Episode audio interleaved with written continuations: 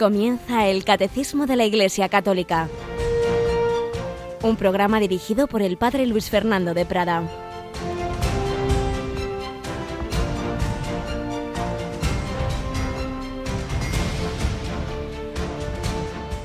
El Señor Dios se dijo, no es bueno que el hombre esté solo. Voy a hacerle a alguien como él que le ayude. Entonces el Señor Dios formó de la costilla que había sacado de Adán una mujer. Adán dijo, Esta sí que es hueso de mis huesos y carne de mi carne. Su nombre será mujer porque ha salido del varón, por eso abandonará el varón a su padre y a su madre, se unirá a su mujer y serán los dos una sola carne. Alabado sean Jesús, María y José. Muy buenos días en este jueves 9 de febrero de 2023. Estamos leyendo en la primera lectura de la Santa Misa, lectura continua, pues una selección de textos del primer libro de la Biblia, el Génesis.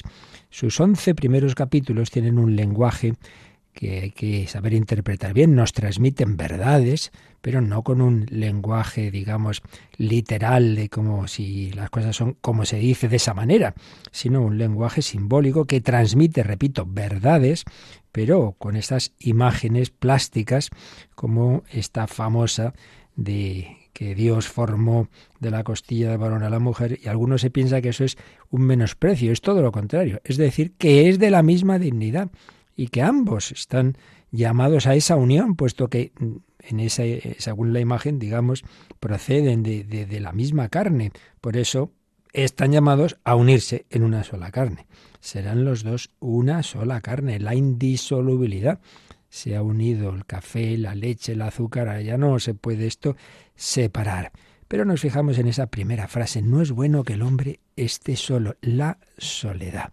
Esa soledad que tanto daño hace a tantísimas personas. Esa soledad que decía la Madre Teresa, que veía esa pobreza en Occidente, dice, en, mis pueblos de la India, etcétera, hay una pobreza material, pero hay otra peor. Allí en la India son familias tantas veces unidas, se quieren. Aquí veo tanta gente sola, sola. Y en último término, también al que está acompañado, tenemos una soledad radical. El mejor matrimonio, hay algo que no se compenetra del todo, hay algo que solo Dios puede comprender y entender. Por eso, si saltamos de la primera lectura al Evangelio, nos encontramos a esa mujer que lo está pasando muy mal, esa mujer pagana cuya hija pues está siendo atormentada por el demonio.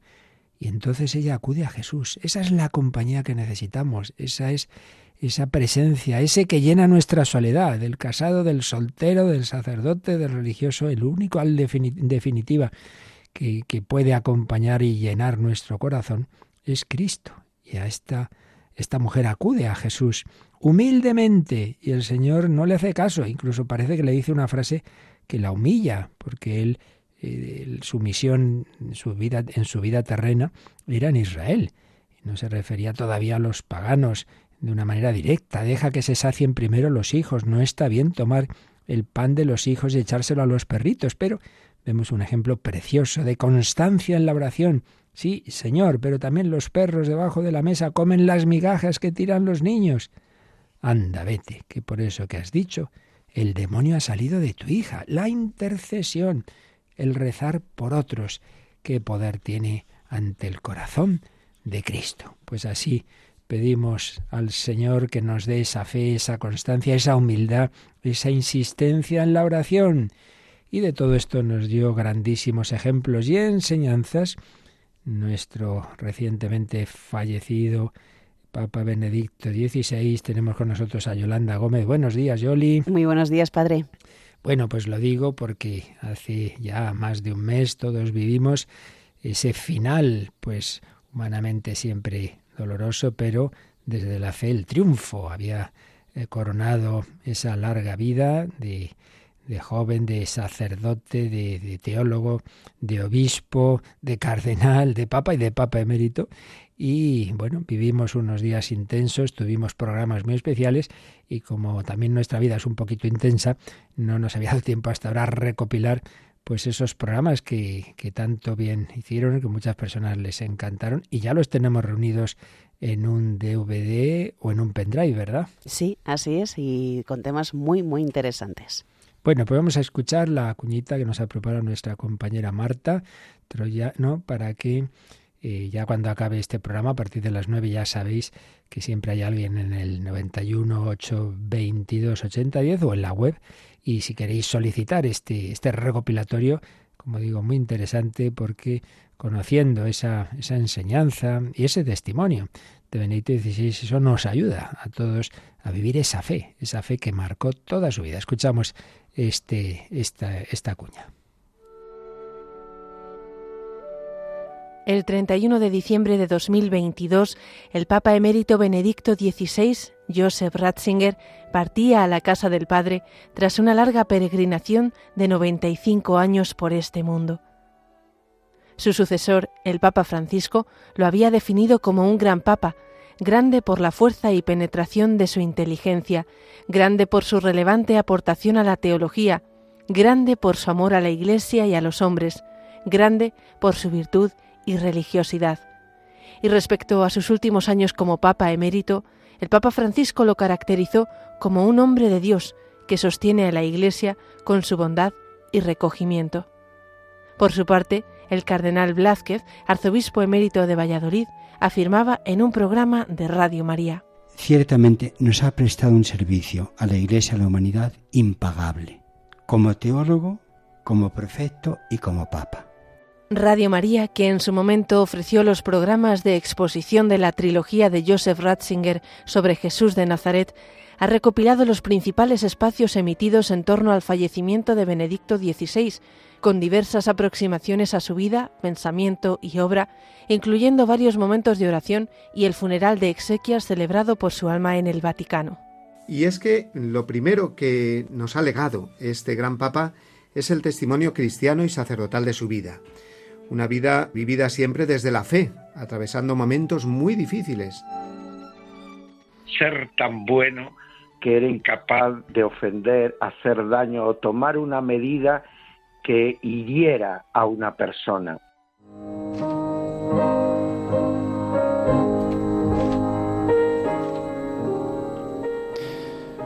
Esto es una grabación de el Papa Benedicto tocando no solamente el piano, sino su propio piano. Benedicto no solamente le gustaba la música, sino que él también era un aficionado a la música.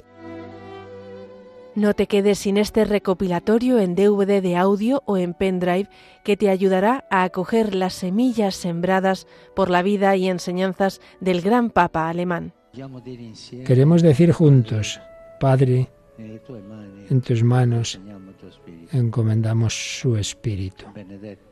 Benedicto, fiel amigo del esposo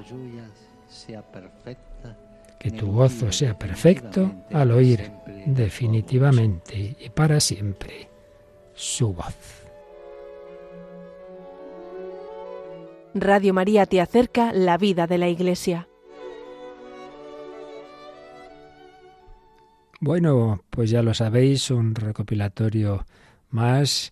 Recordamos, Yolanda, que en nuestra página web, ahí arriba donde pone pedidos de programas, se puede ver un catálogo completísimo, madre mía, todos estos años, la de temas que, hemos ido organizando, recopilando, hay para todos ya. Sí, sí, uno puede estar a lo mejor todo un mes sin dormir escuchando todos los programas. Es verdad. Bueno, pues ya lo sabéis, podéis ya solicitar este nuevo recopilatorio que sin duda, sin duda, conociendo la doctrina y, y la vida de Benedicto XVI nos ayudará también, porque el Señor nos va enviando testigos, cada uno con su estilo, en su época, en su propia vocación, él como sacerdote, como, como obispo, y ahora en cambio estamos hablando de una familia, la familia de Santa Teresita.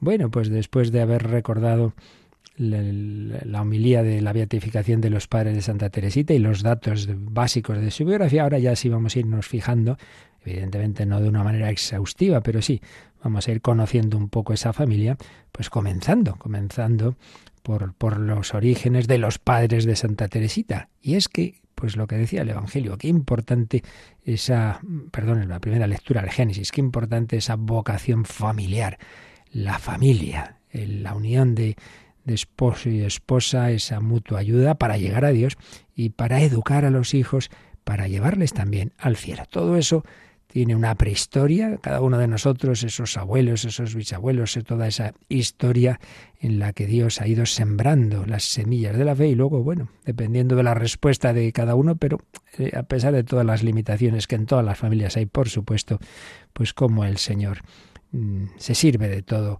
como del pueblo de Israel, anda que no hubo pecados y hay en la iglesia y a pesar de todo, ahí actúa la gracia de Dios. Vamos a ir conociendo un poquito esas raíces de esa familia santa, de esa Teresita del Niño Jesús, Santa Teresita, eh, que nació en ese hogar en el que sus padres pues le transmitieron lo que a su vez habían recibido.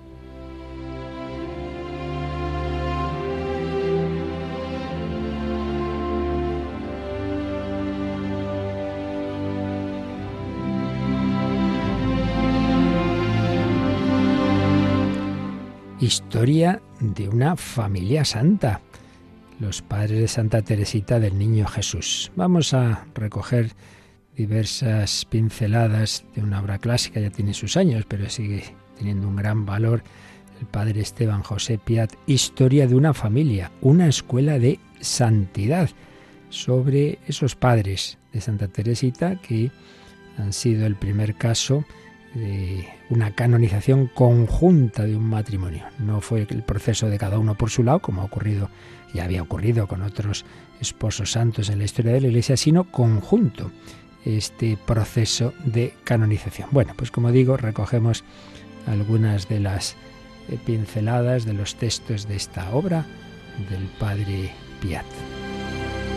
Y vamos a comenzar hablando un poquito de la familia de Luis, del padre de Santa Teresita, una familia en español apellido Martín, muy, muy propio también entre nosotros, pero desde luego en Francia no nos olvidemos de San Martín de Tours, un santo de muchísima devoción. Pues bien, eh, hasta donde se sabe, muchas familias apellidadas Martín eh, aparecen en registros de bautizados en una zona de Francia desde 1692. Y el padre de Luis eh, fue bautizado en 1777. Se llamaba Pedro Francisco, Pedro Francisco Martín. Y tenía, aquí también vamos a ir conociendo, pues, pues eh, digamos, lo que es la vida cristiana que ha habido en tantas familias en medio de dificultades. Tenía un tío materno que fue padrino eh, de este neobautizado, se llamaba Francisco Boar. Este tuvo ni más ni menos que 14 hijos y era un hombre de gran valor. Eh, su popularidad le mereció regentar un día la alcaldía del distrito. Bueno, pues no nos olvidemos de que los abuelos de Santa Teresita eh, tienen su infancia en los tiempos duros y, más que duros de persecución de la Revolución Francesa, tantas veces mitificada olvidando que fue el primer genocidio de los tiempos modernos lo que ocurrió entonces. Y en efecto, este, este hombre, en esa etapa crítica de la revolución, desafiando los ucases de los jacobinos, escondió en su casa las campanas de la iglesia. Una zona en que el pueblo vivía sus tradiciones, la religión, una religión que al verse perseguida, no por eso dejaba de estar anidada en lo más profundo de sus almas. Pedro Martín, privado de, de la celebración externa de la Santa Misa, pudo en cambio admirar el ejemplo de una fe que se resistía a morir. Así pues lo vivieron, lo vivieron muchísimos franceses ese momento difícil.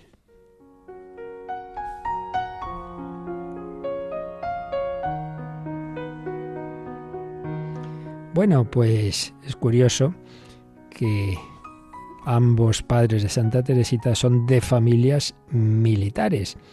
En efecto, este hombre iba a coger la carrera militar. Se alista en un regimiento de infantería.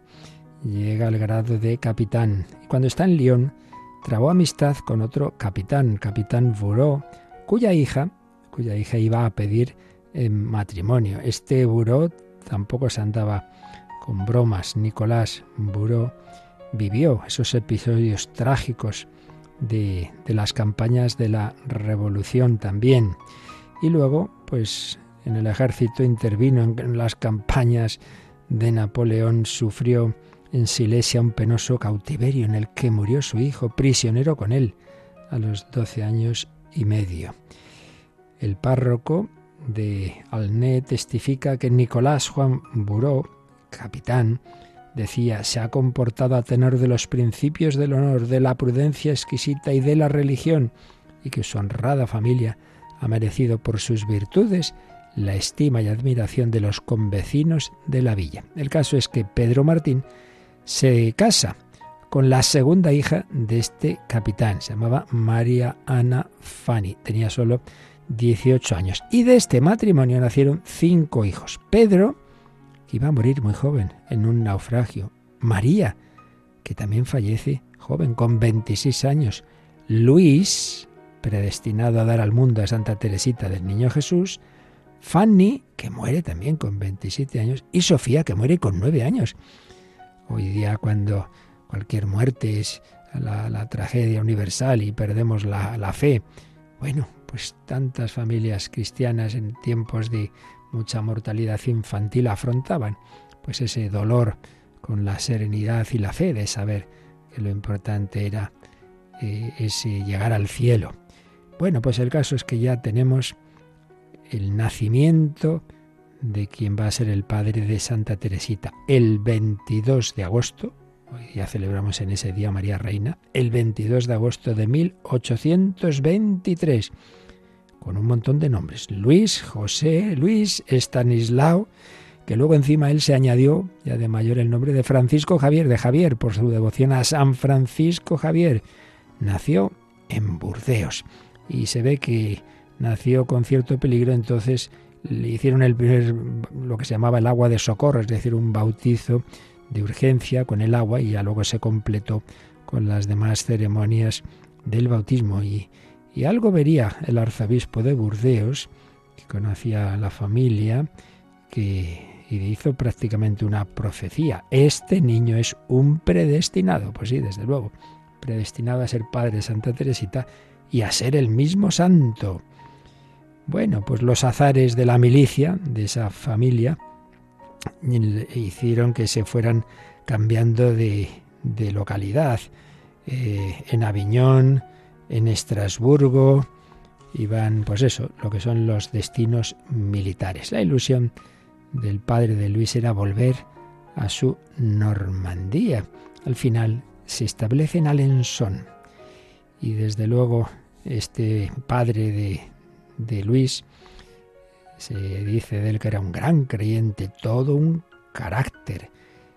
Eh, la, imagen que, daba era la de una energía inflexible, mm, una, postura enhiesta que personifica al oficial de aquellas guerras, cuando se celebraba la misa, en las épocas en que eh, era posible en el ejército, se cuenta que se pasaba casi toda la misa de rodillas y cuando alguien le preguntaba el por qué, respondió alguna vez, decidles que lo hago porque creo, porque creo. Y vamos a terminar eh, leyendo para que veamos cómo se vivía y con qué espíritu de fe aquellas familias, una carta en que el capitán Martín, el padre de, de Luis, escribió a un sobrino suyo cuando éste se iba a casar. ¿Cómo lo felicitaba? ¿Qué le decía? ¿Qué le deseaba? Es todo un ejemplo de algo que no soy demasiado frecuente. Ante todo suplico con toda mi alma que nuestro divino Maestro quiera bendecir eh, su enlace, le llama de usted, con mi amadísima sobrina. Luego ya dice, y que seáis tan dichosos como se puede lograr en este mundo, y que al expirar Dios os reciba en su misericordia y os cuente en el número de sus bienaventurados para siempre. No es muy frecuente hoy día, ¿verdad? Felicitar a alguien que se va a casar, haciendo alusión a que eso ya cuando lleguéis a la muerte, Dios os reciba en su misericordia y os cuente en sus bienaventurados para siempre. Ahí está esa fe, esa fe en la que han ido germinando tantos santos, como diría Papa Francisco, la santidad de la clase media, la santidad de la puerta de al lado, muchos santos que nunca serán canonizados, posible, gracias a Dios hay muchísimos, poco conocidos, pero que han vivido la fe. Pues pedimos al Señor que nos ayude, cada uno, donde Dios nos haya puesto en nuestra vocación, a vivir así, a vivir con esa fe, a saber que estamos llamados a la vida eterna, a irnos uniendo a lo largo de esta vida, en los momentos buenos y malos, sufrimientos y alegrías, gozos, disgustos, de todo, para que el Señor, con su gracia, nos vaya uniendo a Él, una unión que se consume en la vida eterna.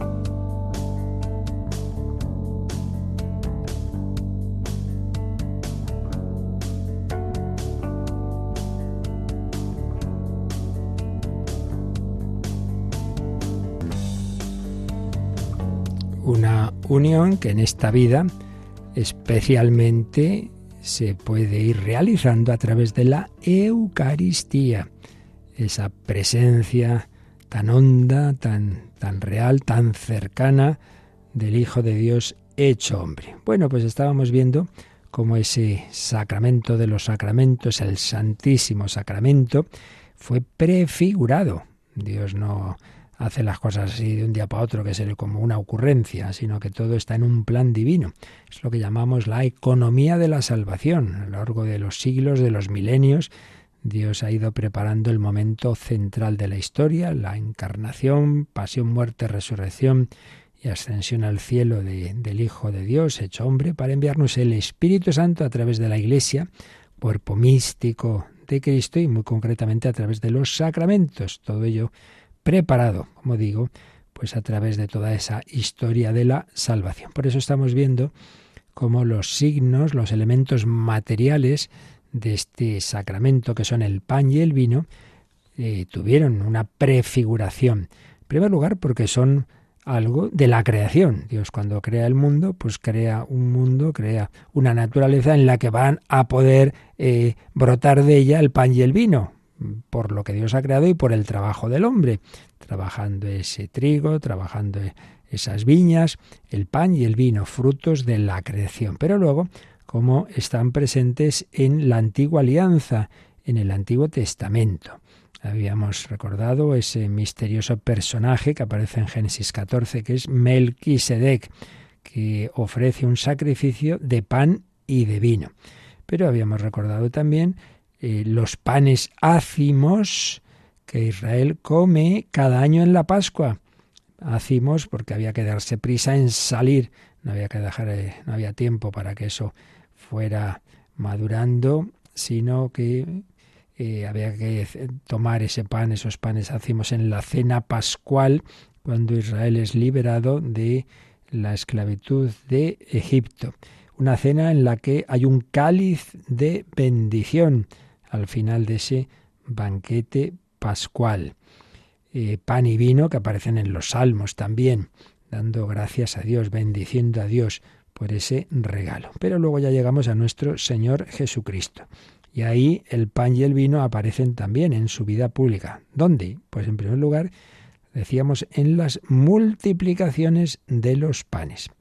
Aparecen en los sinópticos en San Mateo en concreto dos relatos de multiplicación de panes. Habíamos leído el de Mateo 14, pero hay otro en Mateo 15, muy parecido, pero que, que también, también se nos relata como otro momento. Mateo 15.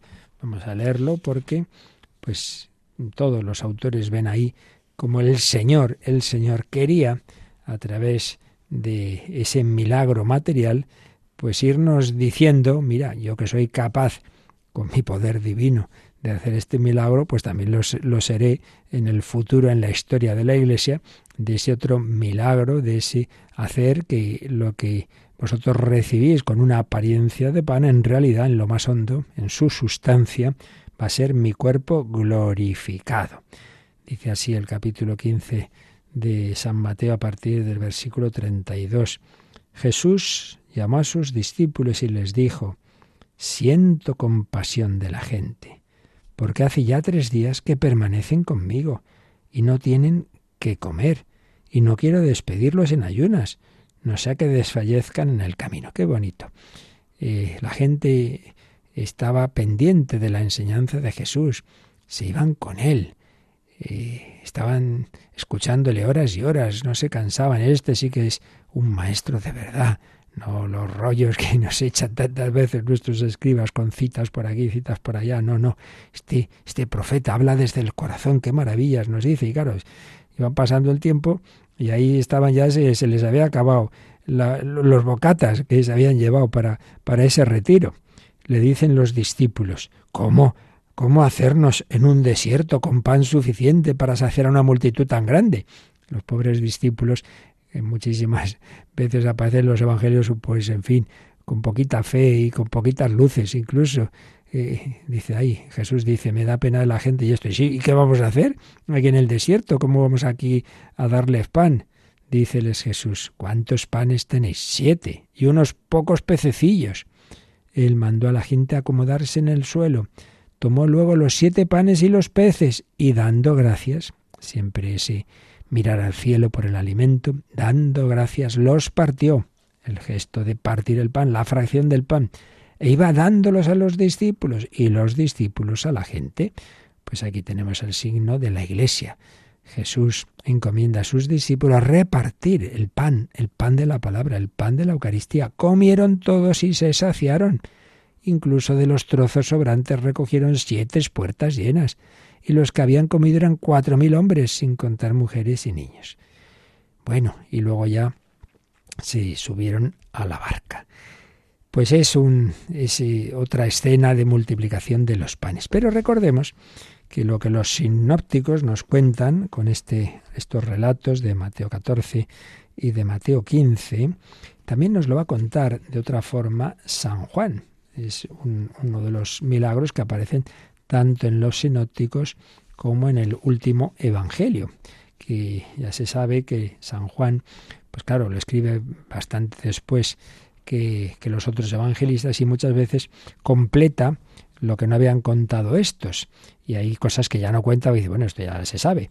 Podían haber contado por eso este, este milagro, pero sí lo va a hacer porque va a añadir algo muy importante, y es el discurso que después de esta multiplicación Jesús tuvo en la sinagoga de Cafarnaún. Y es un discurso profundamente eucarístico, que, veremos porque realmente es una maravilla de, enseñanza de nuestro Señor sobre la Eucaristía. Pero vamos a ver primero cómo relata eh, San Juan esta multiplicación. Siempre hay algunos por ahí que dicen, bueno, bueno, realmente sería solo una vez.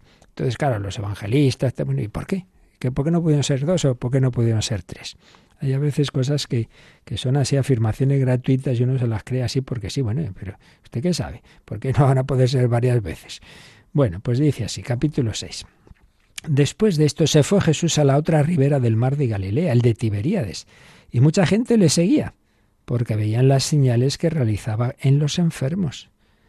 Siempre, claro, hay quien le sigue solo, pues porque quiero aprender, porque quiero escuchar su palabra, pero también hay quien le sigue por el interés, ¿no? Pues mira, si nos da de comer y si cura a nuestros enfermos, luego ya veremos que precisamente a raíz de este milagro y del discurso eucarístico ya va a haber una primera selección, ya va a haber gente que deje de seguirle cuando vean que Jesús no es simplemente un curandero que les soluciona la vida. No, no.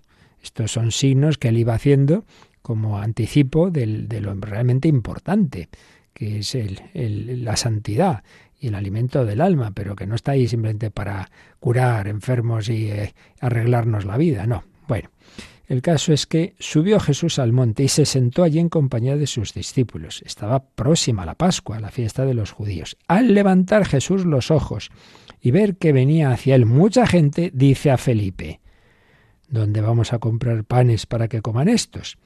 Se lo decía para probarle, porque él sabía lo que iba a hacer. San Juan Claro, ya tiene un conocimiento de Jesús muy profundo y los años ya incluso después de la resurrección le han permitido repensar mucho, ¿no? Todo lo que había vivido con el Señor y se acuerda de muchas cosas. Dice, claro, esto lo decía para probar a Felipe, bien sabía él lo que iba a hacer. Además, Felipe aparece como un poco tímido, entonces como parece que a Jesús está tomando un poco el pelo. Precisamente va y le pregunta a Felipe, ¿qué vamos a hacer? ¿Dónde vamos a comprar panes para que coman estos? El pobre Felipe le contestó, doscientos denarios de pan no bastarían para que cada uno tome un poco. Dice, vaya lío, ¿qué vamos a hacer? Entonces le dice otro discípulo, Andrés, un muchacho que tiene cinco panes de cebada y dos peces, pero ¿qué es eso para tantos?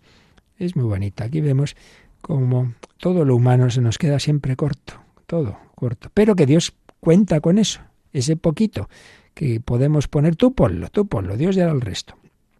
Dijo Jesús, haced que se recueste la gente. Había en el lugar mucha hierba, se recostaron los hombres, en número de unos cinco mil. Como veis, las cosas van cuadrando. Tomó entonces Jesús los panes y después de dar gracias, de nuevo, la acción de gracias, los repartió entre los que estaban recostados y lo mismo los peces, todo lo que quisieron.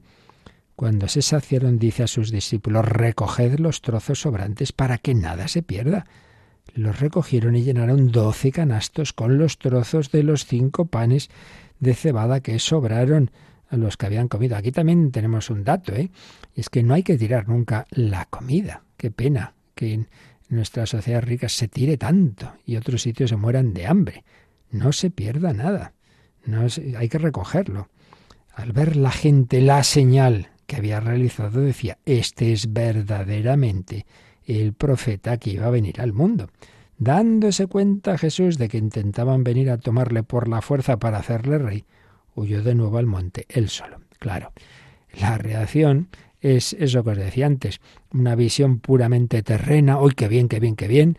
Este, este hace unos milagros estupendos, este lo hacemos rey, esto ya verás tú qué bien va a estar. Pues no, no hacía Jesús el milagro con esa intención, sino que era una prefiguración de la verdadera salvación, que no era echar a los romanos, sino que era echar de nuestro corazón el, el egoísmo, la, la, soberbia, el ir a lo nuestro, echar en definitiva al príncipe de este mundo y transformar nuestro corazón como había hecho esa, ese milagro sobre el pan y los peces. Vamos a quedarnos un momento dando gracias al Señor y, dándonos cuenta de que Él quiere darnos ese pan de vida que es Él mismo, que es Él mismo, que no nos quedemos en una visión puramente eh, interesada. Yo sigo al Señor porque me da esto, porque me da lo otro, y si no me enfado con Él. Hombre, no.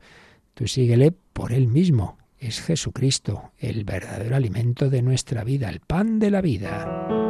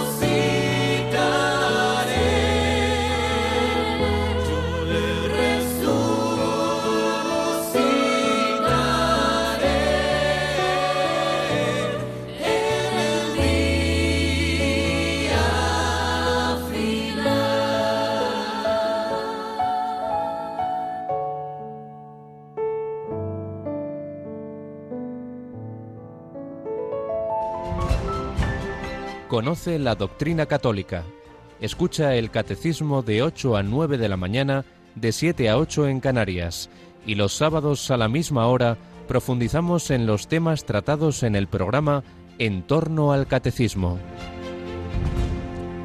Bueno, pues seguimos con ese número que ya leíamos ayer, viendo los textos bíblicos citados, pero vamos a releer primero este, este número, Yolanda, por el que no se acuerde muy bien de lo que nos decía el 1335. Los milagros de la multiplicación de los panes, cuando el Señor dijo la bendición, partió y distribuyó los panes por medio de sus discípulos para alimentar la multitud, prefiguran la sobreabundancia de este único pan de su Eucaristía. El signo del agua convertida en vino en Caná anuncia ya la hora de la glorificación de Jesús. Manifiesta el cumplimiento del banquete de las bodas en el reino del Padre, donde los fieles beberán el vino nuevo, convertido en sangre de Cristo. Así pues, este número, cuando ya pasa de la prefiguración del Antiguo Testamento a la prefiguración de la Eucaristía en el Nuevo, en la vida de Jesús, en primer lugar, ve en estos milagros que hemos leído estos textos de, de Mateo y de Juan, ven estos milagros de la multiplicación de los panes, donde aparece, recordad, ese mirar Jesús al cielo, ese bendecir, y eso que nos enseñe a dar gracias siempre por la comida, bendecir a Dios, ese partir el pan, ese distribuirlo por medio de los discípulos, todo ello es una prefiguración de, dice, de la sobreabundancia de este único pan de su Eucaristía. Hoy Jesús hace ese milagro permanente de a través de la Iglesia, a través de los sacerdotes que consagran eh, ese pan, ese vino en tantos miles de celebraciones eucarísticas y a través de ellos reparte, reparte su propio cuerpo, reparte el alimento que necesitamos en nuestra soledad. No es bueno que el hombre esté solo. Claro que no, el Señor quiere acompañarnos, quiere ser nuestro compañero de camino. Pero también añade a continuación ese otro milagro, el signo del agua convertida en vino en Caná. Eso lo tenemos en el capítulo 2 de San Juan. Es el primer milagro que San Juan relata de Jesús en la vida pública. Pues ahí lo podéis leer, recordemos, Jesús y sus discípulos con la Virgen María, muy probablemente la invitada era María, con María va su hijo y con su hijo van los amigos de su hijo, así que ahí se presentan y algún malvado dice, claro, claro, se presentaron los doce apóstoles pues se acabó el vino. Bueno, sea por lo que sea, el caso es que la Virgen María, que está muy pendiente de todos los detalles, como buena mujer, como buena madre, dice, ay madre, estos pobres que apuro van a pasar estos novios, que se ha acabado el vino. Entonces, no le dice a Jesús, haz esto, simplemente le dice, no tienen vino.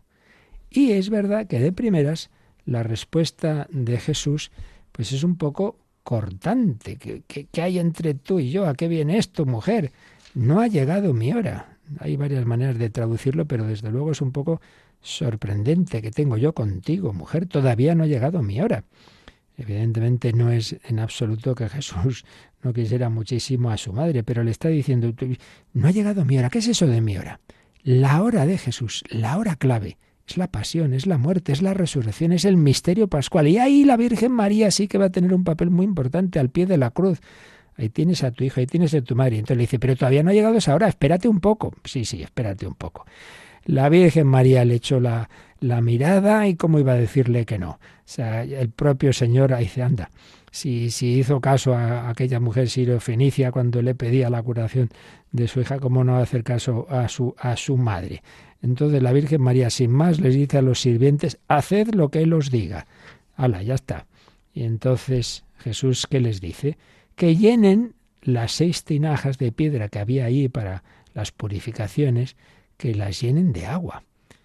Fijaos en este otro detalle. En todos los, estos milagros de multiplicación hay algo que tenemos que poner los hombres. ¿Y qué ponen en, las, en la multiplicación de los panes? Pues esos pocos panes, esos pocos peces. Lo que hay, tú hazlo, tú ponlo, tú pon de tu parte. No, eh, no me ha tocado la lotería, pero si no has comprado, ¿cómo va a tocar? Hombre, algo hay, algo hay que hacer, ¿no? Bueno, pues el Señor pide que pongamos de nuestra parte, pero a la vez que seamos conscientes de que lo nuestro, pues eso, es nada, es una cosa muy pequeñita, pero bueno, tú haz lo que puedas. Seis tinajas, dicen los entendidos que esto también tiene su aquel. El número siete es un número de perfección. Seis quiere decir que el hombre por sí mismo no llega, no llega a la plenitud. El hombre no, nunca llega a la, a la, a la plenitud de su felicidad, de su salvación. No, bueno. Pero el Señor dice, vosotros hacer de vuestra parte y fiaros de mí. Pues eso, se fían, obedecen. No entenderían nada, que viene llenar esto de agua, pero ¿qué tiene que ver esto con el vino? Bueno, eso déjaselo al Señor. Sacadlo ahora y llevádselo al mayordomo. Y lo hicieron, y madre mía, el mejor vino. Bueno, pues dice el catecismo que este signo del agua convertida en vino en cana anuncia la hora, con mayúscula pone hora, de la glorificación de Jesús, porque esto anticipaba esa hora, esa hora de la salvación, esa hora en que iba a salir sangre y agua del costado abierto de Cristo y María, la mujer, mujer, ahí tienes a tu hijo. Ese llamarlo mujer no es algo como despectivo, todo lo contrario. Es ese título, es la nueva Eva, la nueva mujer, la, la que colabora con el Redentor, con el nuevo Adán, en darnos la vida verdadera, en darnos el alimento verdadero. Entonces, es ese anuncio de nuevo de esa hora, de esa hora de plenitud, esa hora de salvación, y manifiesta, añade este dato, manifiesta el cumplimiento del banquete de las bodas en el reino del Padre, donde los fieles beberán el vino nuevo, el vino nuevo convertido en sangre de Cristo. Y es que no nos olvidemos de este otro aspecto, de este otro matiz de la Eucaristía que ya dijimos en otras ocasiones, y es la dimensión escatológica. También el tema del banquete es uno de los mm, de los símbolos, de las imágenes para hablar del cielo. El cielo es un banquetazo, banquetazo en que el Padre nos invita a celebrar las bodas de su Hijo con la humanidad y ahí, ahí hay una orquesta estupenda, los ángeles, los santos, y hay un vino maravilloso, el vino escatológico. El vino, el vino, la sangre de Cristo que nos ha alimentado en esta vida, pues sangre de Cristo, embriágame. Ese es el que nos ha llevado a ese éxtasis verdadero de la unión con Dios nuestro Señor. Y cita Marcos 14, 25, cuando habla de esta dimensión escatológica, porque ahí San Marcos, cuando nos relata la institución de la Eucaristía, dice, cuando ya coge el vino, dice, esta es mi sangre de la alianza, que es derramada por muchos. Yo os aseguro que ya no beberé del producto de la vid hasta el día aquel en que lo beba nuevo en el reino de Dios. Es decir, ya hablando de la escatología, del más allá, un vino nuevo eh, que es el del cielo, en definitiva el banquete de bodas en el reino del Padre. Bueno, pues como veis, eh, todo va cuadrando. Esto es una especie de mosaico, de puzzle, de muchas piezas, piezas que empiezan en la creación. Dios crea esa naturaleza en la, de la que va a poder sacar el pan y el vino con el trabajo del hombre, pan y vino que están presentes en esa historia de Israel esa, historia de salvación, ese éxodo, ese maná con el que el Señor alimentaba al pueblo de Israel en su camino por el desierto, ese cáliz de bendición de la cena pascual y luego ya en la vida pública de Jesús, esos milagros de multiplicación de los panes y de la conversión del agua en vino que nos van diciendo, mira, si yo he podido hacer esto, estos signos que he ido haciendo en mi vida pública, no se extrañe que luego después, a través de mi cuerpo místico, a través de la Iglesia, pues realice el milagro permanente de la Eucaristía. El que multiplicó los panes y el que convirtió el agua en vino puede transformar la sustancia del pan y del vino para a través de sus discípulos en la Iglesia alimentarnos en nuestra peregrinación hacia la tierra prometida que es el cielo, hacia ese banquete. Para llegar al banquete del reino de los cielos hay que participar del banquete eucarístico. Hay que alimentarse de la palabra de Dios, no solo de pan vive el hombre, sino toda palabra que sale de la boca de Dios, y hay que alimentarse del cuerpo de Cristo. Y esto es lo que veremos en el discurso que Jesús tiene al día siguiente de la multiplicación de los panes que nos cuenta San Juan en el capítulo 6. Y esto es lo que veremos el próximo día comentando el número 1336. Yo os sugiero, porque el ideal de estas catequesis no simplemente es oírme, sino pues, pues hombre, pensar, trabajar, leer un poquito. Que os leáis, por supuesto, ese número 1336, pero sobre todo que os leáis ese capítulo 6 de San Juan, que lo vamos a comentar el próximo día, que es una auténtica maravilla con un montón de enseñanzas, el pan de la vida.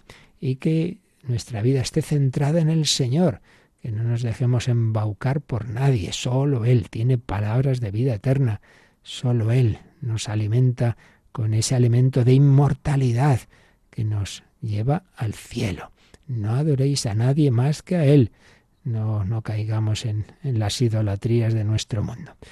Bueno, pues lo, lo dejamos aquí y meditamos y damos gracias al Señor de, estos grandes regalos. Y si tenéis ahora alguna consulta, testimonio, comentario este u otros temas, nos recuerdan cómo nos las podéis hacer llegar. Participa en el programa con tus preguntas y dudas. Llama al 91005 9419. 91005 9419. Puedes escribir un mail a catecismo o escribirnos un mensaje al teléfono de WhatsApp 668 594 383 668 594 383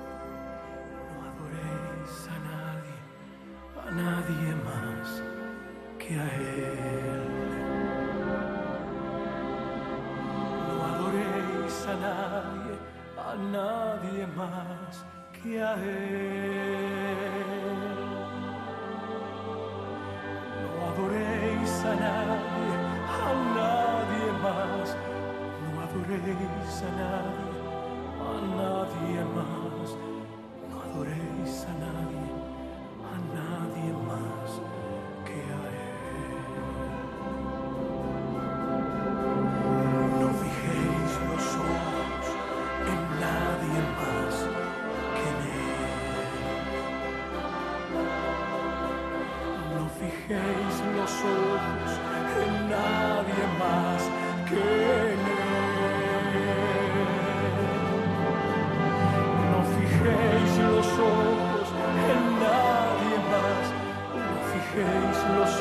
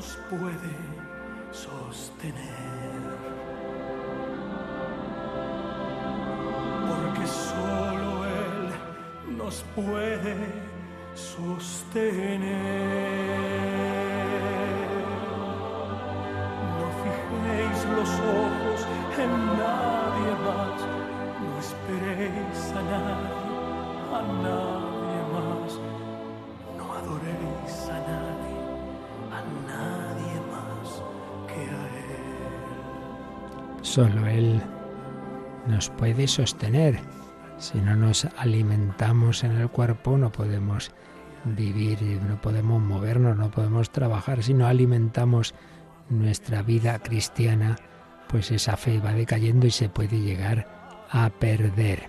Teníamos algunas preguntas que habían llegado alguna ayer, a otra hora, por WhatsApp y algún testimonio. Eh, nos preguntaban, me perdí la prefiguración del vino en el Éxodo. Eh, sí que oí lo del maná para el pan eh, y el vino en el sacerdote Melquisedec. No, es que en el Éxodo ahí no, no habíamos hablado de prefiguración del vino. No, no en todo, no en todo momento se prefiguran ambas, ambos signos.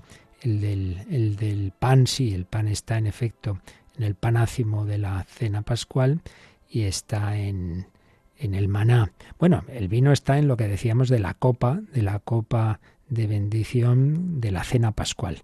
En ese sentido sí, está en el Éxodo, pero no en el camino propiamente por el desierto. Ahí está lo del maná, pero no hay otro signo relativo al vino.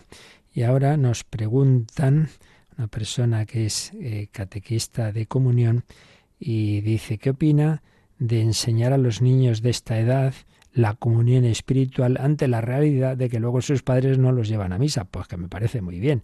Evidentemente hay que decirles, niños, pues ojalá podáis venir siempre a misa y, y recibir a este Jesús, pero claro, si vuestros padres no os traen, rezad para que un día ellos se conviertan y vengan, pero, pero claro, sin ponerles en contra, pero, pero hacerles ver que ese es el ideal y que si no puede ser, si no os pueden traer, en fin y tal, pues por lo menos rezar eh, hablar un poquito con Jesús y hacer esa comunión espiritual, pues que voy a opinar que me parece estupendamente.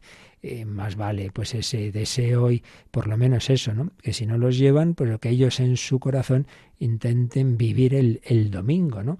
Pues que intenten esa, ese, ese trato con Jesús, a ser posible que tengan el, el Nuevo Testamento, pues que lean el Evangelio, etcétera, etcétera. Y luego, anoche, Mm, escribió una de nuestras voluntarias de Centralita y, nos contó un testimonio que habían llamado una persona y que le dio permiso para contar lo siguiente, que a todos, pues yo creo que, que nos animan el conocer estos, estos testimonios. Dice, hace unos años, en un momento muy difícil de la vida de esta mujer, en el que se había quedado completamente sola, no pudiendo más, decidió poner fin a su vida ya tenía planificado lo que ella llama su último viaje.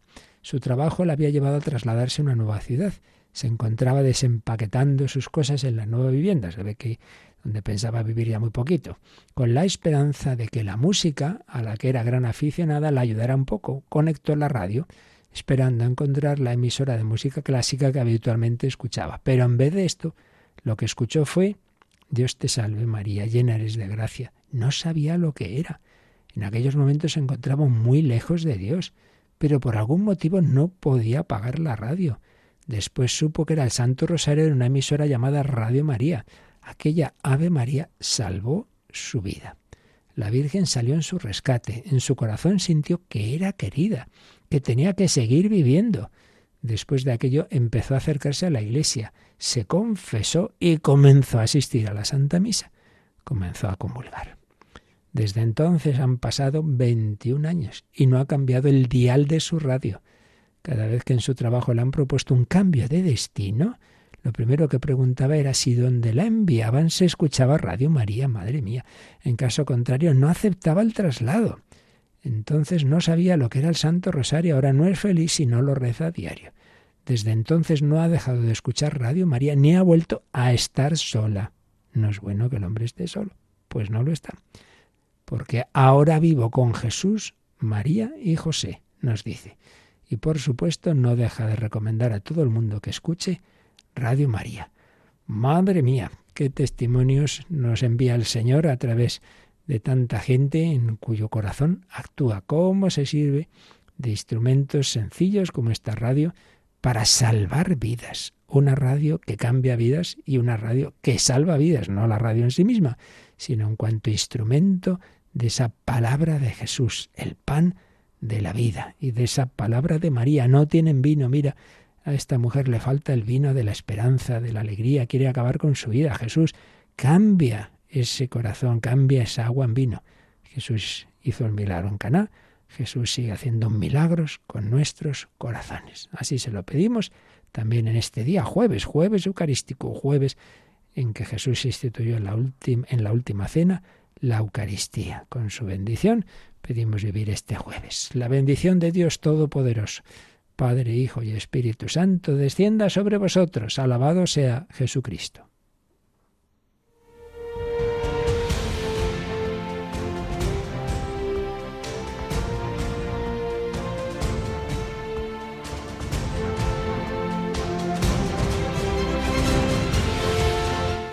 Han escuchado en Radio María el Catecismo de la Iglesia Católica, un programa dirigido por el Padre Luis Fernando de Prada.